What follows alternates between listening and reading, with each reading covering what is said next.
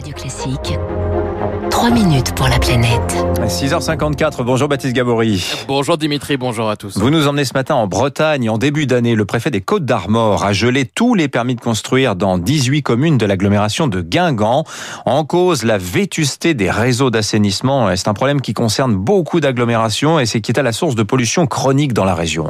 Oui, à Quimper, hein, en novembre dernier, deux canalisations d'eau usée ont rompu, les eaux usées se déversant dans le cours d'eau voisin. En 2019, dans l'agglomération de Guingamp, une station d'épuration a rejeté euh, pendant 90 jours au total ces eaux usées dans le fleuve côtier. Des exemples parmi d'autres selon euh, Dominique euh, Legout de l'association Eau et Rivières de Bretagne. Les réseaux, selon elle, sont vétustes et laissent par exemple les eaux pluviales s'infiltrer. le fait d'avoir des pluies qui arrivent dans le réseau euh, d'eau usée, on va se retrouver avec des volumes d'eau que la station n'est pas en capacité euh, de traiter. Et donc, elle ne sera pas en capacité d'abattre correctement la pollution des eaux, soit tout simplement, elle pourra rejeter directement euh, une eau absolument pas traitée dans le milieu naturel.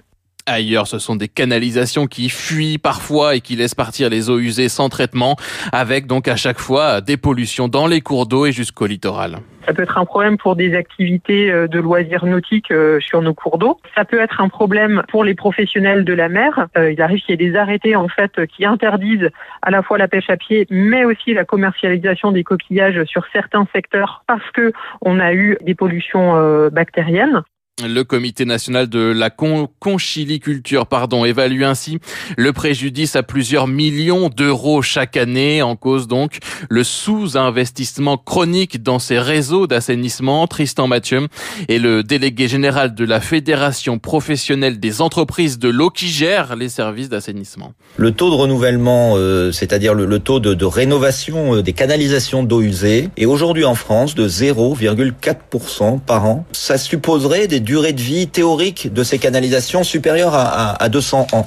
Alors que leur durée de vie est en réalité deux à trois fois inférieure, les travaux d'assainissement coûtent cher.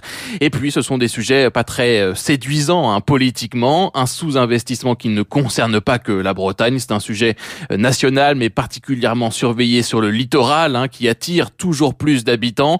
Certaines agglomérations essayent d'anticiper, comme autour de Guérande, de la Baule, du Croisic. La communauté d'agglomération euh, Cap-Atlantique vient ainsi de signer un contrat avec l'agence de l'eau locale pour des travaux sur les réseaux de plus de 7 millions d'euros sur les trois prochaines années. Juliette Deniard, responsable du service travaux de Cap Atlantique. On cible les investissements sur des actions en lien avec le littoral. Dans des secteurs où on a euh, des réseaux qui euh, ont plus de 50 ans, euh, on peut avoir un vieillissement et une, moindre sécurisation. Donc l'objectif, c'est de favoriser les actions de renouvellement des réseaux sur ces secteurs où on est à proximité d'usage, bah, voilà, baignade, saliculture, conchiliculture.